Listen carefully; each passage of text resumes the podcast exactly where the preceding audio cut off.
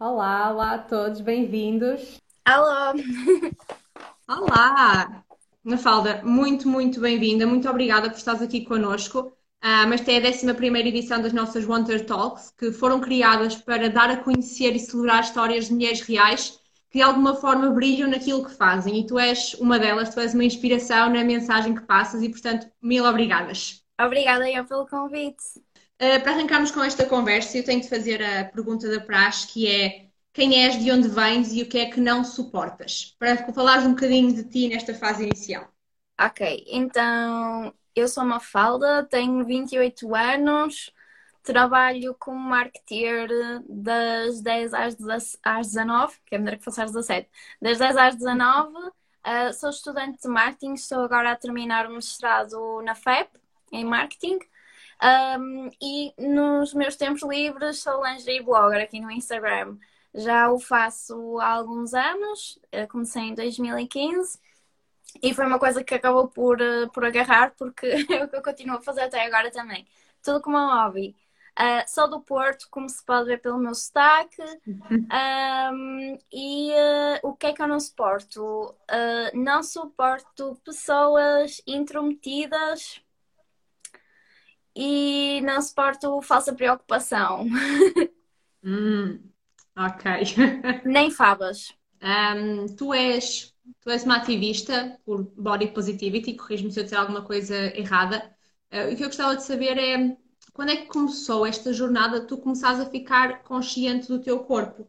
Quando uhum. é que na tua infância ou na tua adolescência isto de facto se tornou um tópico de conversa? Então, olha, tudo começou porque eu quando estava a terminar a licenciatura comecei a trabalhar na Dama de Copas, uh, que é uma, uma loja com um serviço de bra fitting e que tem à disposição muitos tamanhos, mesmo muitos tamanhos, não há loja em Portugal que ofereça tantos tamanhos como, como a Dama de Copas. E nesse serviço de bra fitting, eu todos os dias estava em contacto com o corpo feminino.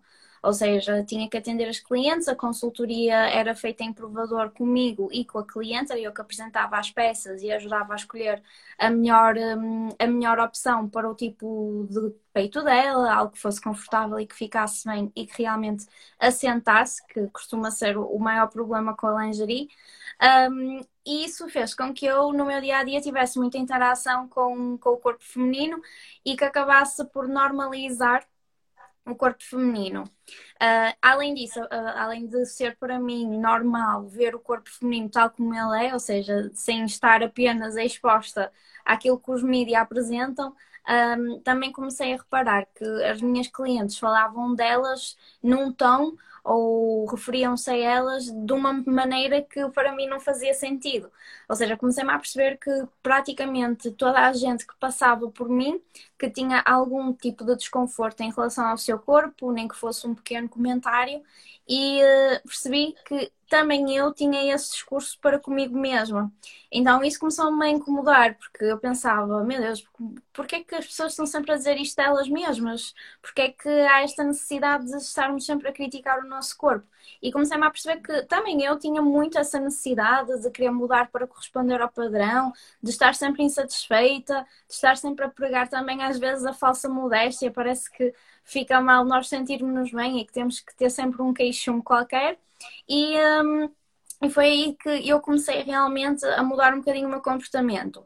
Também já estava envolvida em, em, meios feministas e fazia algumas leituras sobre o assunto, uh, tudo pela internet, e comecei a seguir algumas ativistas pelo Instagram e pelo Tumblr na altura. E pronto, fui pesquisando e fui lendo e fui me informando, e realmente houve ali um shift muito grande da minha parte em começar também a aplicar isso a mim mesma uh, e começar a falar um, um bocadinho disso. Depois, com, com a história do lingerie blogging, uh, comecei também eu a sentir que estava a normalizar o meu corpo para comigo mesma, porque era uma pessoa muito insegura, que nem uma foto em biquíni tirava, faria uma foto em, em sutiã cuecas. Então, isso para mim também foi um processo quase terapêutico, de forma a eu própria me habituar à minha imagem. Um, então, eu costumo dizer que começou quando eu comecei a trabalhar como bra-fitter. Ok, mas e quando tu eras quando tu eras criança, quando é que quando é que tu percebeste que para a sociedade não é? Uhum. O teu corpo era um problema. Olha, eu, O teu corpo era diferente. eu percebi isso muito cedo. hum, é uma história que eu, que eu conto muitas vezes e que já percebi que tem um impacto muito grande nas pessoas quando a ouvem. Mas o primeiro comentário mau que eu ouvi em relação ao meu corpo e ao meu peso foi quando eu tinha 5 anos. Eu estava a brincar no infantário às princesas e eu disse que queria ser a Bela Adormecida, a Aurora. E a minha melhor amiga na altura disse que não, que eu não podia ser porque as princesas não eram gordas. E esse foi o momento em que eu pensei, ok, então afinal o meu tamanho é um problema. E também foi eh, esse momento em que eu comecei-me a perceber que realmente não havia representatividade de corpos como o meu. Não, realmente as minhas bonecas não eram parecidas comigo. Ah, os desenhos animados não eram parecidos comigo nesse aspecto. Ah, então eu acho que foi mesmo aí, essa altura, em que a minha inocência foi completamente quebrada e que eu comecei a pensar em mim como um número, um tamanho, como algo que ocupava mais anos. espaço. Sim, sim, com 5 anos. Oh, Mafalda, explica-nos como é que. Porque existe um, um fenómeno que é o de é a demonização do corpo gordo. E eu vou usar a expressão do corpo gordo porque já te ouvi a falar e Sim, sei sim. que a usas e acho que também é importante para a normalização do, do conceito, porque é um corpo tal igual aos outros, não é? Um corpo normal.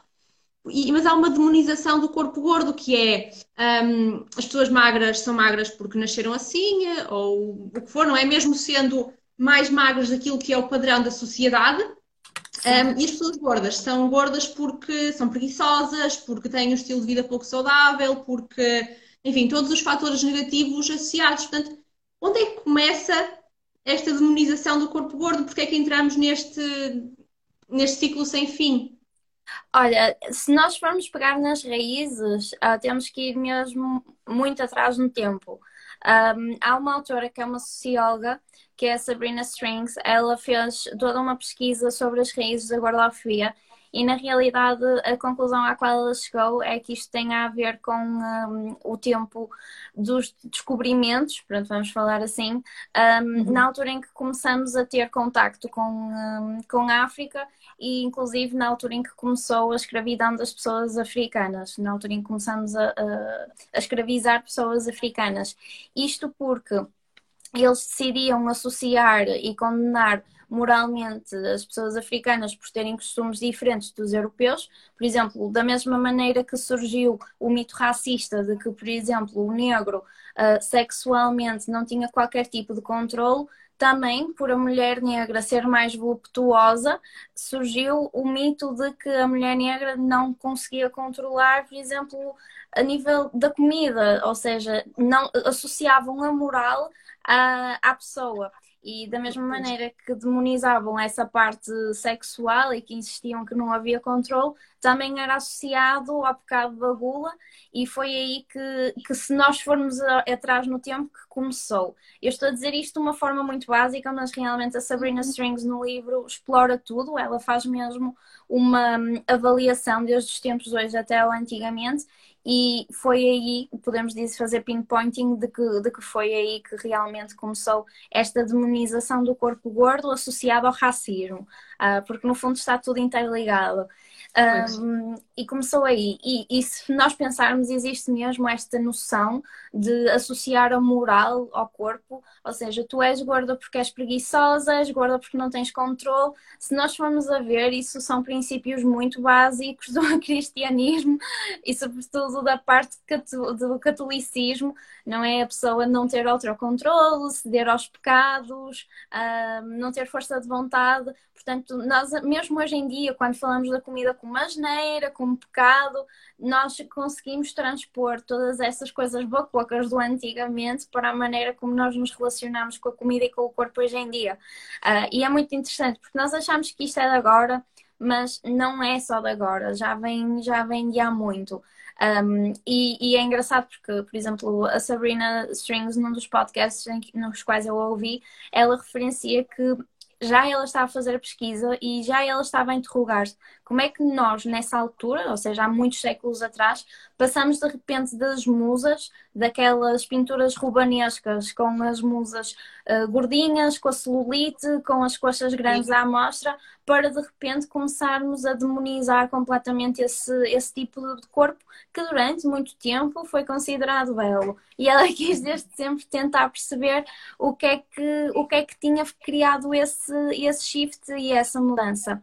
E, e pronto, e depois se nós olharmos um bocadinho para o século 20 e 21, uh, acho que neste momento é muito fácil nós percebermos que os padrões de beleza estão sempre em constante mudança, que não é uma coisa linear, não é? Se nós olharmos para os anos 2000, era tudo Paris Hilton e calças abaixo do umbiguinho, e hoje em dia já é mais aquele ao lado das Kardashians, com a mulher magra, mas com curvas bastante exageradas, uh, e que pronto, nesse momento inclusive falamos de um padrão que muitas vezes só é tangível com, com cirurgia cosmética. Um, portanto, acho que aí conseguimos ver como houve sempre um processo que não foi linear na celebração dos padrões, mas que nunca incluiu o corpo gordo. E uh, acho que também há esta demonização porque nós conseguimos criar muitos biases científicos. Ou seja, eu estou a ler um livro que é, até coloquei aqui de lado porque às vezes surge sempre essa, essa oportunidade. É este, chama-se A Dieta do, e depois tem uma asneira do que se, e uma asneira um, e eles falam sobre como, por exemplo, é interessante ver uh, como nós demonizamos a gordura ao ponto da própria comunidade científica muitas vezes reger por estudos que não estão adaptados, que não foram aprofundados, pelo simples facto de que há este bias, de que há este preconceito contra o corpo gordo, porque não é esteticamente aceitável, porque foi definido assim. Então, mesmo na área da saúde, acaba por se gerar este tipo de comportamentos e por termos médicos que são desde sempre gordofóbicos. Um, Os médicos são preconceituosos com as pessoas gordas. É Sim, é isso? Imenso, imenso. Tens algum exemplo de algum tratamento que, que tenha evidenciado isso? Sim, olha, eu fiz um vídeo há pouco tempo que é uma questão que muita gente pergunta, que é se nós, por exemplo, enquanto ativistas e modelos gordos e tudo mais, estamos a promover a obesidade. E eu, na altura, decidi fazer o vídeo e eu quis basear o meu vídeo em estudos bem fundamentados e científicos, um, uhum. que é para mostrar as provas e não haver forma das pessoas dizerem não é assim, porque acho que contra a evidência científica é um bocadinho difícil discordar se for bem feita. Um, e na altura eu tive, tive a ler vários estudos e um dos estudos tinha a ver exatamente com o preconceito por parte dos estudantes de medicina e os números são alarmantes. Eu não me lembro de cor, mas eu penso que é apenas 1.4 dos estudantes uh, é que não tinha desculpa, um preconceito contra pessoas gordas, que não tinha biases. 1.4 era muito, muito grave mesmo. Um, e um, das experiências, posso-te dizer que assim a mais grave que eu tive foi uma vez que eu fui ao. É assim, eu quando vou ao médico já vou preparada para ouvir tudo. Porque infelizmente ouvem-se muitos comentários e muitas vezes os comentários são feitos sem o médico sequer ter noção de qual é o meu dia a dia, se eu pratico ou não desporto, que tipo de alimentação faço, são médicos, pessoas com formação, portanto, pudera pessoas que não fazem a menor ideia eh, de como é que funciona um corpo humano, não é? Exatamente, são médicos, portanto, imagina te chegares a uma consulta pois. e começar logo a colocar em questão o que tu fazes ou deixas de fazer pelo teu, pelo teu peso. Um, e então eu preparo-me um bocadinho mentalmente sempre que vou ao médico para, para comentários desses. Mas uma vez eu tinha uma amigdalite, porque hum, houve uma altura em que eu fazia muitas amigdalites mesmo, e fui à médica, já, já preparada, que provavelmente ia precisar de antibióticos e tudo mais. E a médica começou a falar sobre o meu peso e a comentar que eu estava muito gorda. E, e na, primeiro na altura para mim foi muito complicado porque eu tinha acabado de começar o meu tratamento para o hipotiroidismo, ou seja, já tinha tido muitas conversas associadas com o peso um, com o meu endocrinologista, já estava a começar tratamento, não sabia que tipo, um, que tipo de efeitos secundários é que ia sentir no, no tratamento, uh, portanto, era uma fase em que eu estava assim um bocadinho mais sensível em relação ao tema, e ela começou a insistir e eu expliquei, inclusive, que já estava a ser acompanhada por um endocrinologista, que tinha sido diagnosticada, diagnosticada com hipotiroidismo, por aí fora, e ela sempre insistiu no meu peso pesou-me, mediu-me em pleno consultório e o certo é que ela não reparou que eu já estava com uma infecção na garganta, não me prescreveu os antibióticos que eu precisava e eu estive doente durante muito, muito tempo. Só passado um mês é que fiz antibiótico. Ainda desenvolvi uma nevrite, porque basicamente desenvolveu para uma infecção respiratória. Uh, e em vez de estar a recuperar durante duas semanas de uma amigdalite, estive doente quase três meses. Uh, à custa dessa senhora que decidiu que ia falar sobre o meu peso em vez de me avaliar devido às causas que eu lhe estava a apresentar naquele dia em consultório. E pronto, sendo que isto foi no privado, ou seja, ainda paguei imenso para ser mal diagnosticada.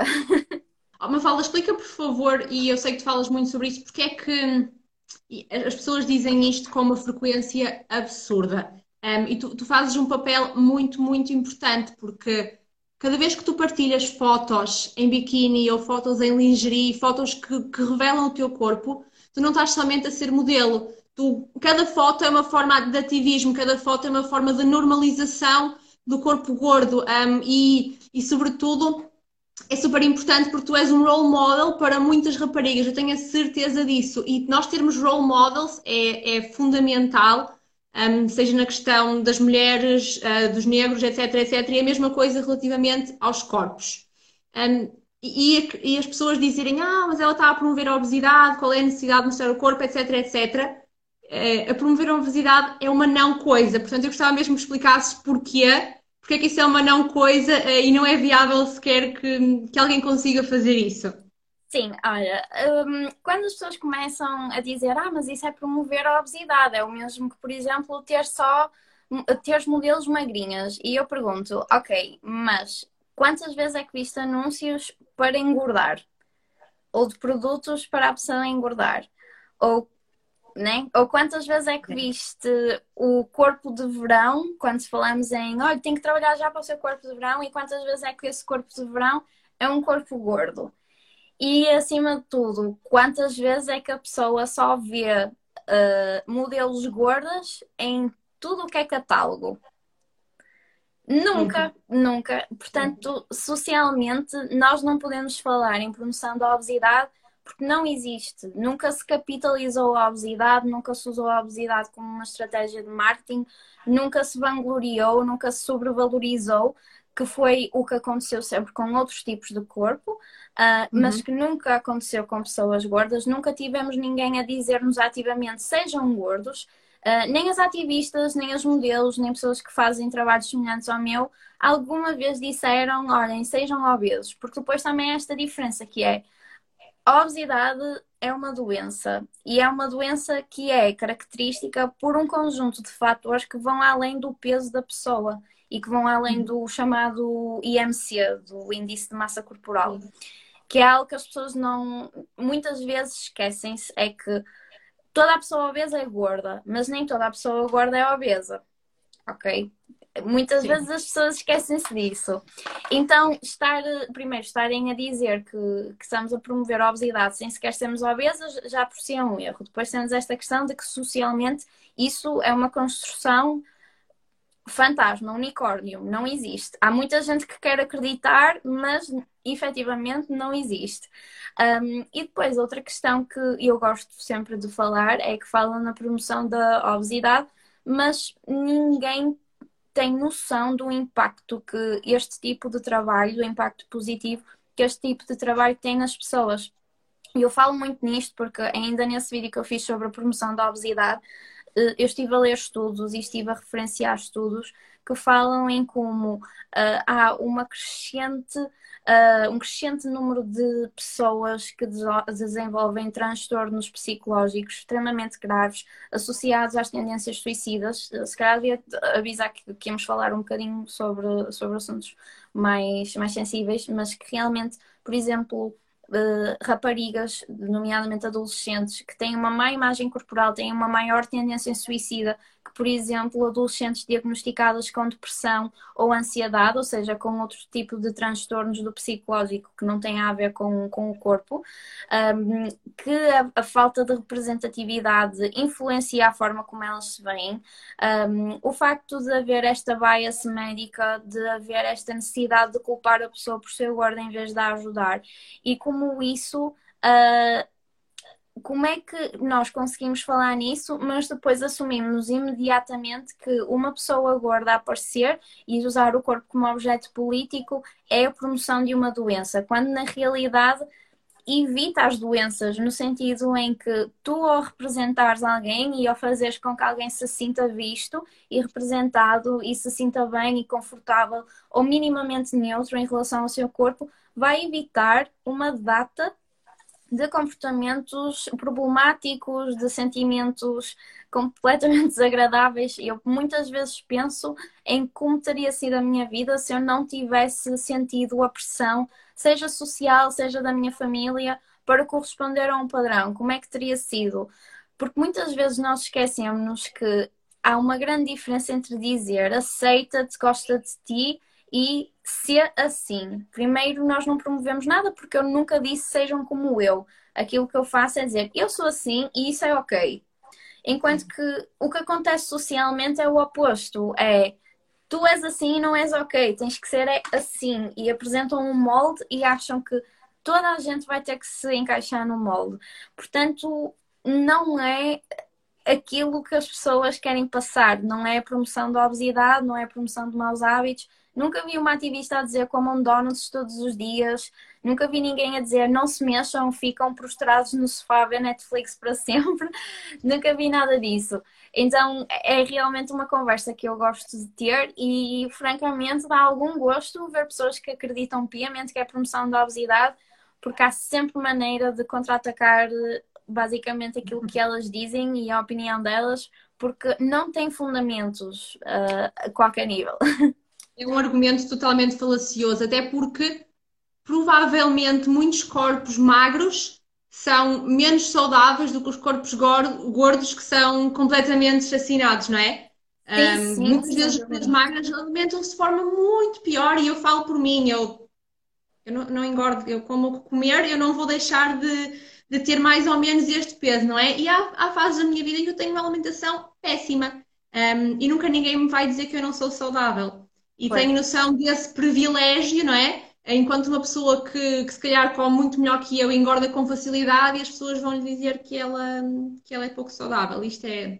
É mesmo, é, é exatamente isso que, que tu disseste. Eu acho já de si que nós nunca devemos fazer suposições sobre a outra pessoa, porque falar de saúde, eu acho que as pessoas acreditam que é muito fácil falar de saúde, mas nós nunca sabemos o que é que realmente se passa com a pessoa a pessoa pode ter o ar mais jovem, saudável do mundo, pode estar a sofrer de uma depressão gravíssima, pode Exatamente. estar a sofrer imenso com ansiedade, pode ter algum, alguma doença que fisicamente não é uh, captável, mas que pode realmente ter um peso muito grande em cima do psicológico e da saúde corporal da pessoa, não é? Acho que nós falamos disso com muita leviandade e que não devia ser assim, e acho que nós não podemos fazer suposições sobre a saúde de ninguém, independentemente do tamanho.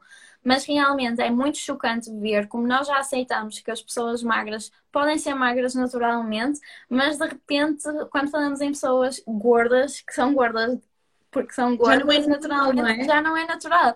Isso é tão Exatamente. estranho para mim. Como é que é possível aceitarmos que nascemos loiros, cabelo preto, castanho, olhos azuis, verdes, castanhos, altos, baixos, mas de repente o tamanho é um tabu, é. Pois é não é? é, é faz mesmo confusão. por exemplo, como é que nós aceitamos que temos tamanho de peito diferente, que há pessoas que têm uhum. um tamanho de peito muito grande e pessoas que têm um tamanho de peito muito pequenino, e como é que nós aceitamos que isso é normal, mas de repente o resto do tamanho do corpo já não é uma é coisa que não é natural. é muito estranho. Sabes, Mafalda, eu acho que uh, a maioria das pessoas nem sequer reflete sobre isto nem sequer para para seriamente refletir, informar-se e pensar antes de falar ou de ser certos comentários, não é? Eh, depois temos os resistentes que ouvem todos os argumentos e continuam na, não é? Na bolha. na bolha. Mas, mas fora isso, há pessoas que nem sequer se questionam. Por isso é que eu acho que tu fazes e estas conversas tão importantes, que é para alertar para estas questões. E agora, eu queria que tu, que tu esclarecesses dois conceitos, que é qual é a diferença entre body positivity e body neutrality, porque eu sei que é diferente, mas eu não consigo propriamente uh, explicar tão bem como tu. Não tem problema. Olha, uh, eles são, são dois movimentos que estão relacionados com a, a aceitação do corpo. Um, uhum. O movimento Body Positivity, sem dúvida, que é um movimento muito mais popular também já foi capitalizado, pronto, as empresas e os marketeers Eu falo contra mim mesma, que eu sou do marketing, mas as empresas e os marketeers descobriram-no e realmente é, é algo que tem estado mais na boca do mundo.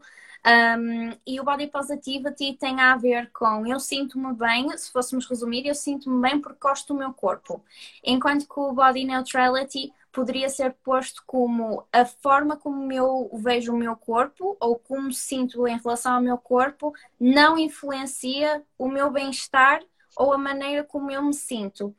Ou seja, enquanto que o body positivity tem muito mais a ver com uma posição positiva em relação ao corpo e eu gostar de mim, independentemente do meu tamanho, independentemente das minhas estrias, da minha celulite, o body uhum. neutrality tira esse peso do eu tenho que gostar, eu sou obrigada a gostar. E é mais uma questão de eu existo, o meu corpo é assim e está tudo bem, independentemente de corresponder ou não ao padrão, não tenho que ter grandes sentimentos em relação a ele, porque ele não vai influenciar o meu bem-estar.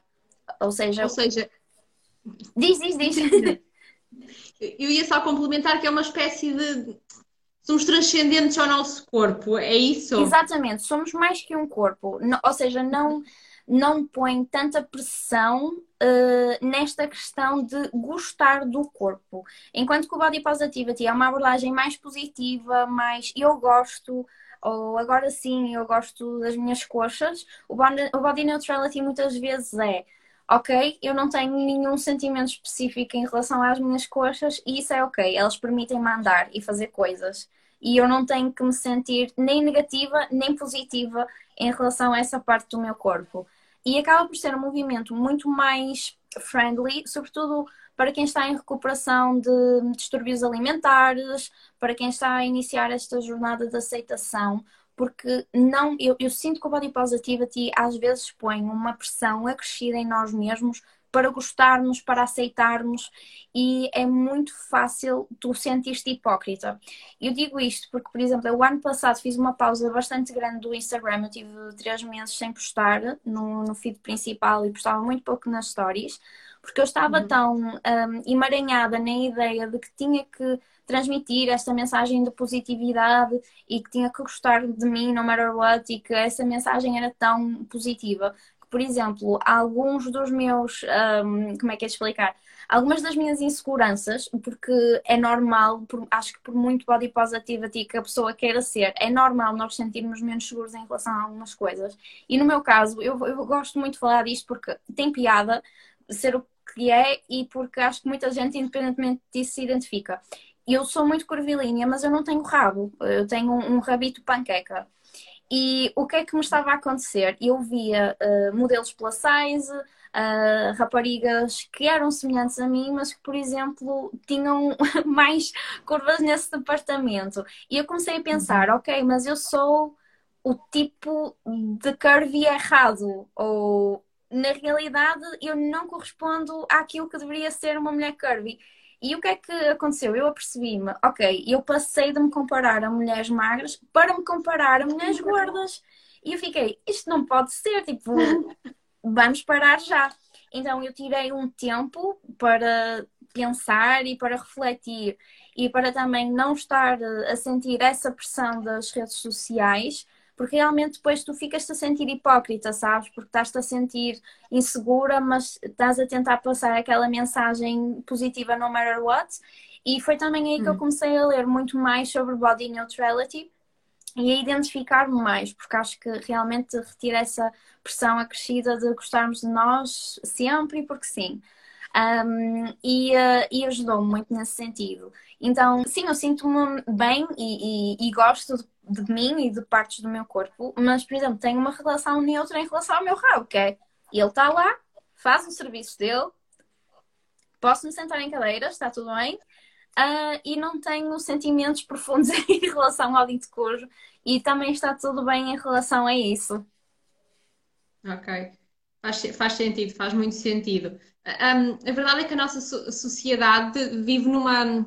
Tá, sofre de um fenómeno que é quase o body fixation, em que, independentemente de nós sermos magras, gordas ou até ter um corpo de modelo, nós acabamos por estar constantemente, ou pelo menos a esmagadora maioria das pessoas está constantemente consciente do seu corpo, está constantemente consciente da sua aparência física, arranja isto, arranja aquilo, como é que será que as minhas pernas ficam nestas calças, enfim.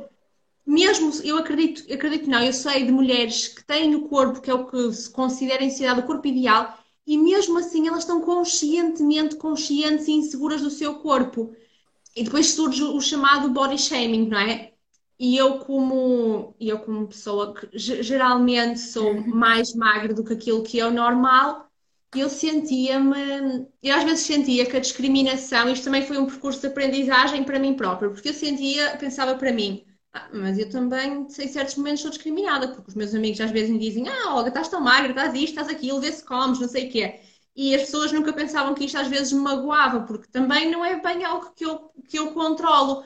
Um, e só depois é que eu comecei a perceber que o tipo de preconceito que eu achava que sentia é uma gota no meio do oceano daquilo que é o mundo da, gordo, da gordofobia, porque é uma, uma forma de discriminação sistémica, basicamente. Exatamente. Em aquilo que nos rodeia. Eu gostava que tu explorasses um bocadinho isso e desses exemplos concretos, porque as pessoas não pensam sobre isto. A não, não ser que seja com elas, ninguém pensa sobre isto. E isto para mim foi um percurso de aprendizagem. Até eu ouvir a ti e outras mulheres a falar sobre isto, eu para mim pensava, porra, mas eu também, às vezes as pessoas dizem que sou magra e eu não gosto. E portanto. Sim, é um, é um tópico muito sensível, é um tópico, olha, eu acho que é das coisas que eu tenho mais dificuldade em falar, sem dúvida, porque hum, nós, quando nós ouvimos falar sobre alguma coisa, a nossa primeira, uh, a nossa primeira abordagem é tentar nos colocar naquele lugar. Uhum. Então, quando nós falamos de preconceito ou de discriminação ou de comentários sobre o corpo, todas nós, ou a grande maioria, sobretudo mulheres, vai ter algo a dizer sobre o assunto, porque a possibilidade de todas nós termos sido criticadas a certa altura das nossas vidas é muito grande. Provavelmente aconteceu. Então, quando alguém diz, ok, mas existe gordofobia e não existe magrofobia, a primeira reação da pessoa magra é dizer, mas eu também sofri, mas e as minhas vivências pessoais? E eu gosto sempre de reforçar que é body shaming é errado, aplica-se a toda a gente, no sentido em que é possível fazer body shaming a uma pessoa magra, tal como é possível fazer body shaming a uma pessoa gorda, ou seja, realmente é um espectro que, que abrange toda a gente inclusive homens, pessoas não binárias, pessoas trans, body shaming aplica-se a qualquer pessoa, mas há uma grande diferença entre comentários negativos sobre o corpo da pessoa magra, que já agora volto a reforçar, parem de comentar o corpo das pessoas. Stop! tipo, Sim. magras, gordas, não interessa, parem de comentar o corpo das pessoas. Mas há uma diferença entre alguém fazer um comentário uh, jocoso ou ofensivo em relação ao corpo magro e aquilo que realmente a sociedade faz e aquilo que são os nossos comportamentos sociais em relação às pessoas gordas versus as pessoas magras.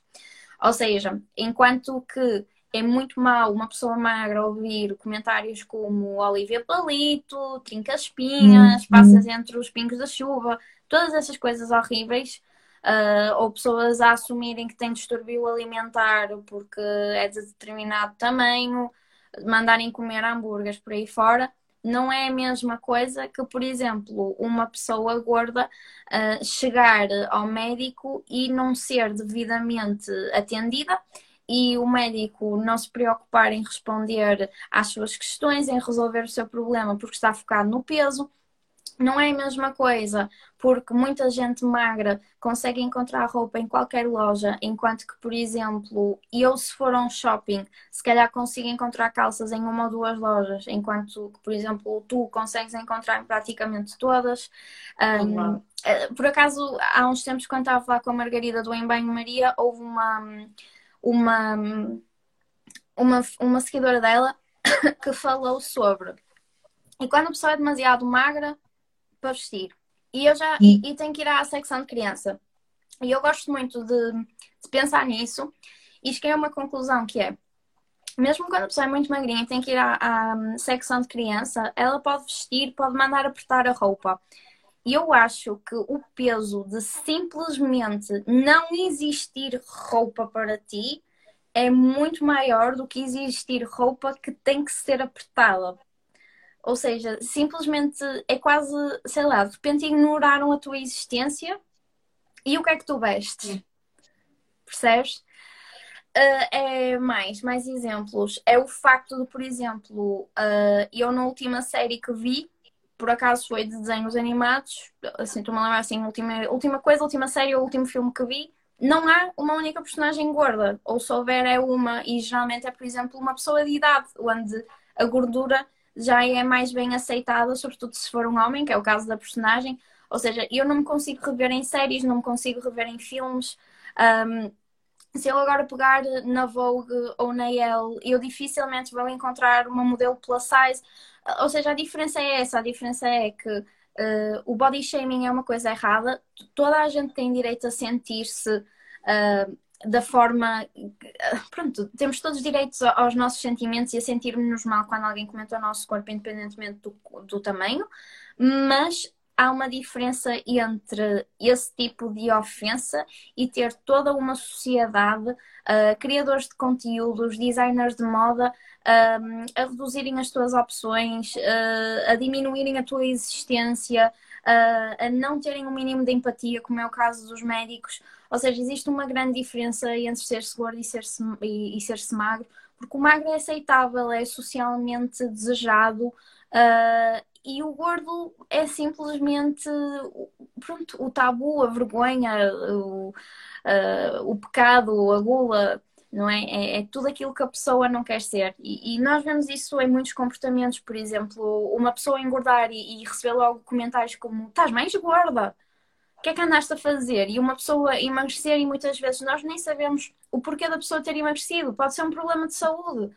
É. E, e, alguém dizer, ah, estás mais magro. E isso aconteceu comigo. Um tom positivo. É, isso aconteceu comigo na altura em que eu comecei a fazer tratamento para a tiroide. Aqueles medicamentos, como eu tenho hipotiroidismo, aceleram o metabolismo.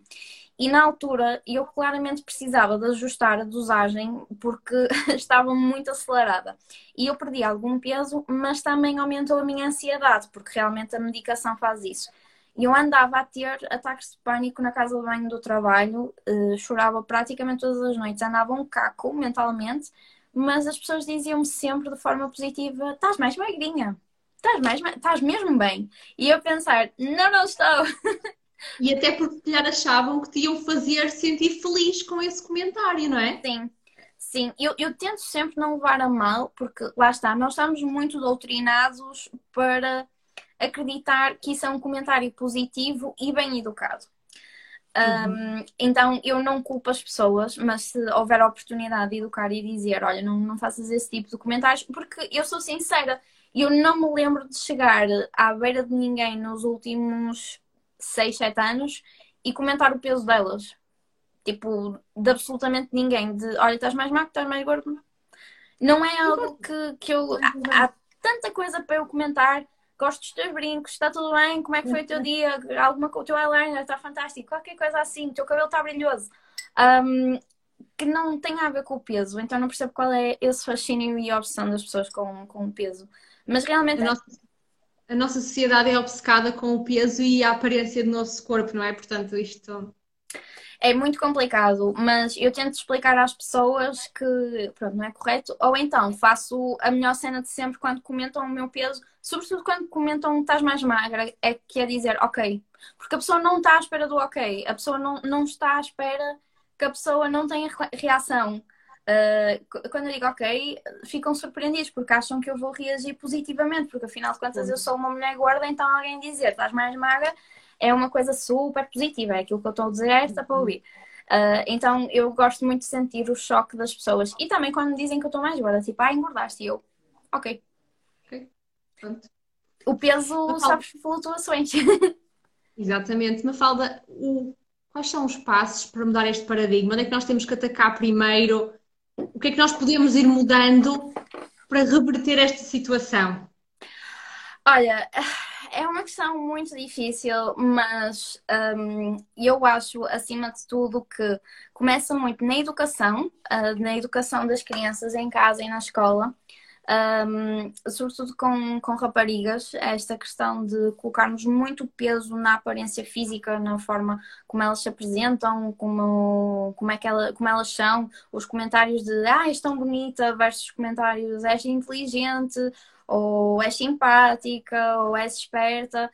Uh, acho que, que nós somos muito obcecados com, com a nossa aparência e acho que isso em casa tem que, tem que começar a ser um bocadinho desconstruído uh, e na uhum. escola também acho que, que, precisamos de falar seriamente sobre a questão um, do bullying uh, e a falar muito sobre body politics na escola também acho que temos que prestar imensa atenção aos comportamentos das crianças e dos adolescentes e da relação com a comida. Uh, outra coisa que também tem que mudar é a forma como vemos a nutrição e a comida. Isso é algo que me tem despertado realmente muito interesse, porque eu tenho falado com muitas nutricionistas. Uh, e a forma como nós educamos as pessoas para a alimentação, como educamos as crianças para a alimentação, a forma como nós nos referimos à comida. Há, há coisas tão simples como, por exemplo, tens uma criança que gosta de doces, porque a maior parte das crianças gostam de doces. Algo que nós podemos mudar de forma muito simples é quando a criança quer o doce e nós não a queremos deixar comer, não responder com não podes porque engorda ou não podes porque vais ficar gorda e alterar esse discurso. Olha, não podes porque te faz mal aos dentes ou não podes porque vais ficar com muitas dores de barriga.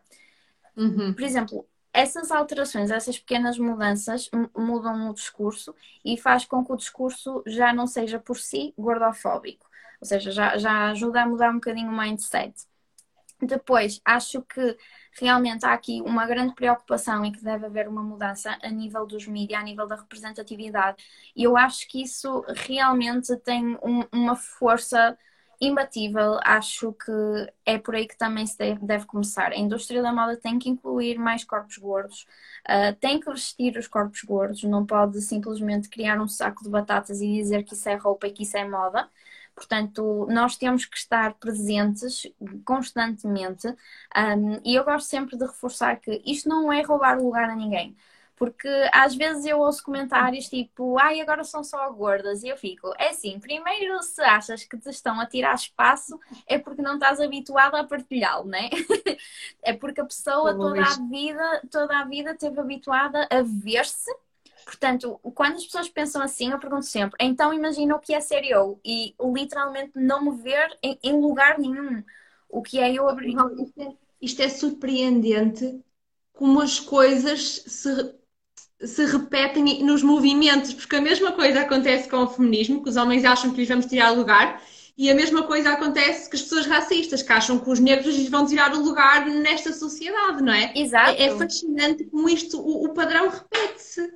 É mesmo, ou com, até mesmo com, por exemplo, os movimentos dos LGBT, quando foi a questão sim, do sim. casamento. Ah, mas porquê é que os gays se casam? Mas tu deixas de casar se os gays casarem? Tipo... Claro, claro. E a questão da adoção e Olha, conversa não, sem fim.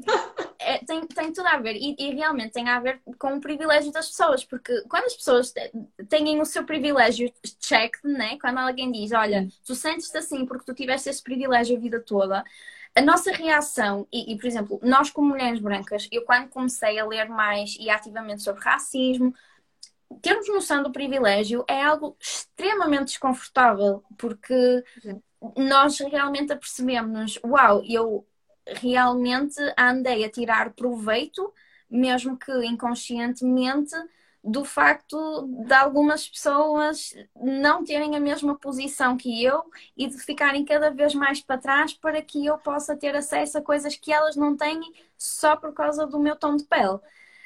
é muito, é uma conversa muito desconfortável. Então, para uma mulher magra também a perceber-se, por exemplo, de que tem esse privilégio, é desconfortável. E, e lá está, quando há esses comentários de ah, agora só há gordas, não, primeiro, agora não há só gordas. Nenhum. First of all. Mas depois é, se te fez confusão ver alguém diferente de ti, então é porque tu tiveste toda a tua vida habituada a só ver pessoas iguais a ti. E, e, quem diz uma mulher gorda, por exemplo, quando elas veem um catálogo, como já vi muitas vezes, mulheres brancas, quando veem um catálogo, ou um videoclipe, ou um filme só com mulheres negras, ou, com, ou onde não há uh, lead roles de mulheres brancas, ficarem, ah, pois isto agora hum, já não podemos entrar em nada. Tipo, não, tu estás é, habituada a ver-te sempre. E é estranho não te reveres naquilo que tu estás a consumir.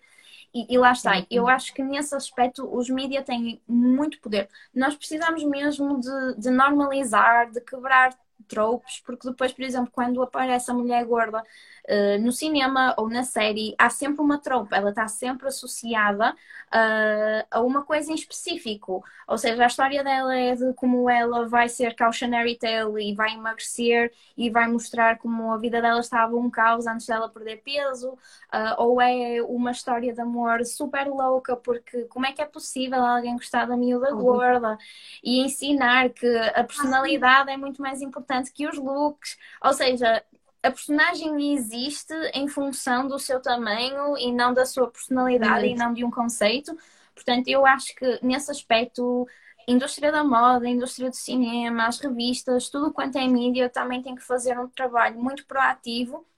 Uh, e isso implica não só contratar modelos gordas e atores e atrizes gordas, mas também escritores que consigam falar das suas vivências de uma maneira que seja realmente genuína uh, e que seja orgânica e que é para não cairmos nestas tropes, não é? De és a melhor amiga da personagem principal e é mesmo fixe de se ver porque não te constituis uma ameaça porque és a miúda gorda do filme, pronto. Esse tipo de, de, situações. Como também acontece, lá está, se vais escrever uma personagem que é uma pessoa negra, convém tu teres o input de alguém realmente negro, porque enquanto branca, e eu não sei qual é a experiência de uma mulher negra. Uma fala, o que é que tu achas da. Eu sei que tu usas o termo e, e muita gente que, um, que, é, que é body positive e body, body neutral usa este termo, mas é o plus size. Porque Sim. nós estamos, de certa forma, a compartimentalizar aquilo que é um corpo gordo, mas não há um, um medium size e depois uma modelo small size. Percebes o que eu quero sim, dizer? Sim. Um, é, é uma conversa complicada. Um, eu nisso digo-te uma coisa, não costumo forçar muito a minha opinião, porque acho que às vezes uhum. depende da pessoa, de como a pessoa se sente e se se sente confortável. Digo isto porque uhum. muitas vezes me perguntam porque é que, por exemplo, os modelos plus size não se referem a si mesmas só como modelo e se referem como modelo plus size. E eu digo que, para já, na minha ótica, que convém uh, nós fincarmos o pé e dizer sim, somos modelos plus size, no sentido em que ainda não foi normalizado. E é preciso relembrar que há essa diferença, precisamente por ter havido tanto gatekeeping anteriormente. Porque antes eram as modelos eram os modelos magros e agora há os modelos plus size. Daqui para a frente, quando as coisas estiverem hopefully muito melhores e já houver, houver mais inclusão e, e, o mundo da, da moda realmente aceitar que uh, uma modelo é modelo independentemente do seu tamanho, acho que realmente aí faz sentido o prefixo cair.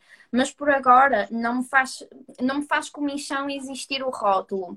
Um, porque é um bocado do género. Nós estamos aqui e existimos agora, ok? Tipo, só para relembrar. Acabei de me lembrar de uma coisa que, que, clarificou a questão na minha cabeça, que é nós, por exemplo, quando queremos dizer uma mulher que é líder, nós dizemos uma líder feminina, uma mulher é líder. E depois surgem as pessoas todas a dizer: Ah, mas porquê que não é só líder? Porque somos todos líderes. Porque neste momento ainda faz sentido reforçar isso. Exatamente. É estou sentido agora. É uma, olha, é uma ótima comparação e analogia. Realmente vou apontar isso porque é muito fácil de explicar com, com esse exemplo. Mas é verdade, nós ainda temos que fincar muito o pé e, e relembrar de género, ok, nós estamos aqui por uma razão e, e, estamos aqui para, para ficar. Mas enquanto a coisa não vier e não surgir de forma natural, acho que o prefixo tem que, que existir. Eu percebo que, por um lado, possa haver negatividade no sentido em que é mais um rótulo e, sobretudo, para as uhum. pessoas que estão in between sizes, que é muito complicado porque não se inserem num, não se inserem noutro e às vezes nós temos aquela necessidade de ter um sentido de pertença mas acho que por agora que o prefixo plus size não. Nem é prefixo, modelo. Eu estou a pensar em plus size móvel, por isso fica prefixo. Pronto. O prefixo fixo acho que por agora não pode, não pode ficar em desuso. Quem sabe no futuro, talvez. Esperemos que sim, que isso seriam ótimas notícias. Olha, Mafalda, eu gostei agora que nem sequer te fiz nenhum preferias, que é uma regra aqui nos lives da, da Wanter. Tenho, tenho um que acho que é assim engraçado, vou-te vou fazer nesta fase final, que é tu preferias fazer uma viagem ao, ao passado e conhecer todos os teus antecessores, com todas as condicionantes que é viver no passado, não é? Ou preferias viajar para o futuro, um, conhecer os teus futuros familiares, alguém que tu nunca irias conhecer de outra, de outra forma? Hum, se calhar ao futuro, porque hum, primeiro mudar o passado é um bocado difícil. Uh, e depois, porque no futuro eu teria muita curiosidade de ver quais foram as mudanças, o que é que conseguimos mudar em tanto tempo. Apesar disso, neste momento me assustar, porque há coisas que acontecem em 2020 que eu fico. Nunca achamos que seriam viáveis, não é? Como? E, e talvez tivesse um bocadinho de medo, mas acho que gostaria de ver como é que as coisas estariam para a frente e, e não para trás, porque para trás posso ter uma ideia, mas para a frente é sempre um mistério. Ok, faz todo o sentido. Olha, há aqui uma pergunta que diz assim: como começar por abordar este tema, esta questão do combate à obesidade com outras pessoas? Ok, obrigada, Noverca, é um amigo meu. Okay. um, é assim, é um tema muito complicado porque hum, lá está, foi um bocadinho como eu referi anteriormente eu acho que o maior problema desta conversa é a parte da evidência, entre muitas aspas, científica e estas biases médicas, porque as pessoas acreditam genuinamente que a obesidade é a doença bicho-papão, que toda a gente gorda é obesa e doente e que nós aceitarmos a existência e respeitarmos e tratarmos com dignidade as pessoas gordas é assim uma coisa inconcebível, porque vamos estar a puxá-las e incentivá-las a ficarem como estão. Por isso, acho que quando se fala desta questão que a pessoa deve reunir o máximo de informação possível para contrapor esses argumentos, mas acima de tudo, acho que é preciso reforçar muito que isto é uma questão, acima de tudo, de empatia e respeito para com a pessoa. Um, porque em algumas coisas nós já estamos tão avançados, nós percebemos que não faz sentido ter preconceitos em relação às pessoas. Um, atenção, não estou a dizer que não existem racistas porque existem, mas, por exemplo, uma pessoa que seja minimamente educada consegue perceber que o racismo é errado porque não faz sentido julgar alguém com base na sua etnia, mas muitas vezes esta pessoa educada acha que faz sentido julgar alguém com base no seu peso. Uh, então eu acho que é preciso realmente reforçar a parte da empatia e há, muitas vezes fazer perguntas difíceis do género, mas porquê? Porquê é que achas que a pessoa merece esse tratamento? Ou porquê é que achas que ela é assim? Uh, achas que ela é assim porque quer? O que é que achas que ela come? Que é também uma pergunta que eu adoro fazer, que é para pessoas magras, quanto é que tu tens que comer para efetivamente engordares? Ou o que é que tu achas que é um dia de porcaria? E a seguir perguntar, e achas que alguém consegue ter essa alimentação todos os dias? Achas que esses hábitos são praticáveis todos os dias? Porque imaginemos que pensam que a pessoa gorda come doces e junk food todos os dias. Isso iria ter uma toll no corpo, ou seja, não é só a questão de engordar, mas e o fígado da pessoa? A pessoa não vai ficar com figadeira, não vai ficar obstipada. Portanto, fazer essas perguntas, esses desafios, acho que é já uma forma de plantar o bichinho na cabeça das pessoas para elas começarem a questionar. Mas, acima de tudo, pregar muito à empatia, falar muito do ponto empático, falar sobre como estas questões, uh, estes moldes, esta pressão social têm um impacto muito mais negativo do que simplesmente deixar as pessoas gordas existirem. Um, e, uh, e apresentar, se a pessoa tiver acesso à informação, recomendar, apresentar estudos, falar da coisa com mais seriedade também, uh, também é uma boa opção. Excelente resposta, Mafalda, obrigada. Olha, eu gostava de responder a mais algumas, mas, eh, aliás, eu responder não, gostava que tu respondesses a mais algumas questões, mas nós estamos mesmo, mesmo a ficar sem tempo, portanto vamos ter de terminar. Não tem mal. Mafalda, agradeço do coração por ter estado aqui connosco a, a conversar e agradeço-te mais uma vez o teu trabalho, que eu acho que é super, super, super importante. Portanto, continua e nós vamos estar cá para te acompanhar. Muito obrigada eu pelo convite eh, e obrigado pela vossa iniciativa. Acho que realmente faz todo o sentido irmos ouvindo um, ehm, as vivências e experiências de pessoas diferentes e aprender com cada uma delas. Acho que é uma excelente iniciativa da vossa parte e fico muito honrada por ter sido uma das pessoas escolhidas para participar.